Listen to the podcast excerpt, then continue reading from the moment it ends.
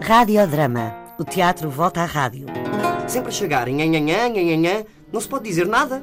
Eu também sei encher o peito. Será que o fazem de propósito? Não sei. Queriam matar-me ali mesmo. Esta é uma iniciativa do Teatro da Garagem em colaboração com a RDP.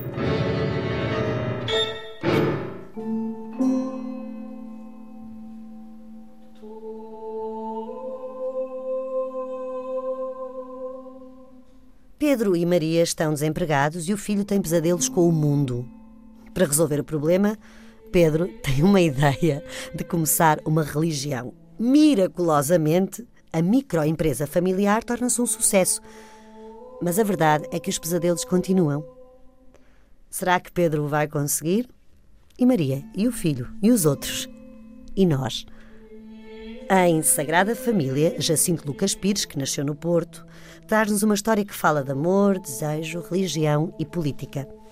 Jacinto Lucas Pires, para além de dramaturgo, é autor de romances, de contos e também realizador. Podemos ouvi-lo na rádio, semanalmente, a debater sobre temas do momento ou ler a sua crónica benfiquista no jogo. Perdoem-me os sportinguistas e portistas. Os atores são Rita Monteiro e Tiago Boto.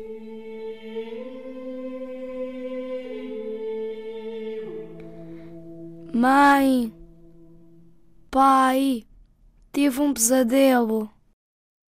Cheira à igreja. O que é isso? Estava na caixa de correio.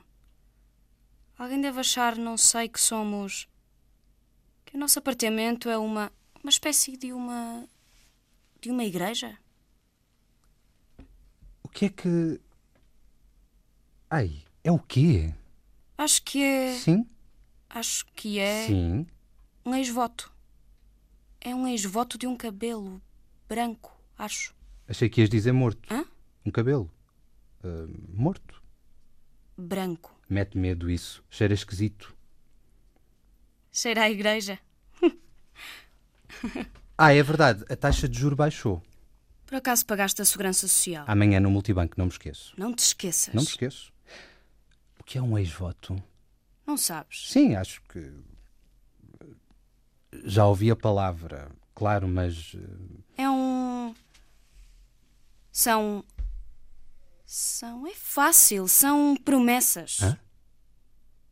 Dás uma parte do teu corpo em cera para agradeceres a cura dessa parte do teu corpo. em carne. Verdadeiro. Mas. Um cabelo? Ou então porque queres muito a cura de uma parte de ti. Tipo um desejo?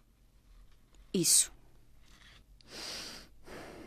Será um aviso? Estamos a dever dinheiro a alguém? O quê? Tirando o banco, a água, a luz, o telemóvel, a internet, a escola e o gás natural? O cabeleireiro, pagaste o cabeleireiro. Não. Não paguei. Ai. Ai, e agora eles vêm-nos atacar. Com cabelos de cera. Sim. Desculpa a pergunta. Era mais do que um? No cabeleireiro? Os cabelos. Disseste cabelos de cera. Um. Um. É um ex-voto, de certeza. Olha que isto pode ser mais sério do que parece.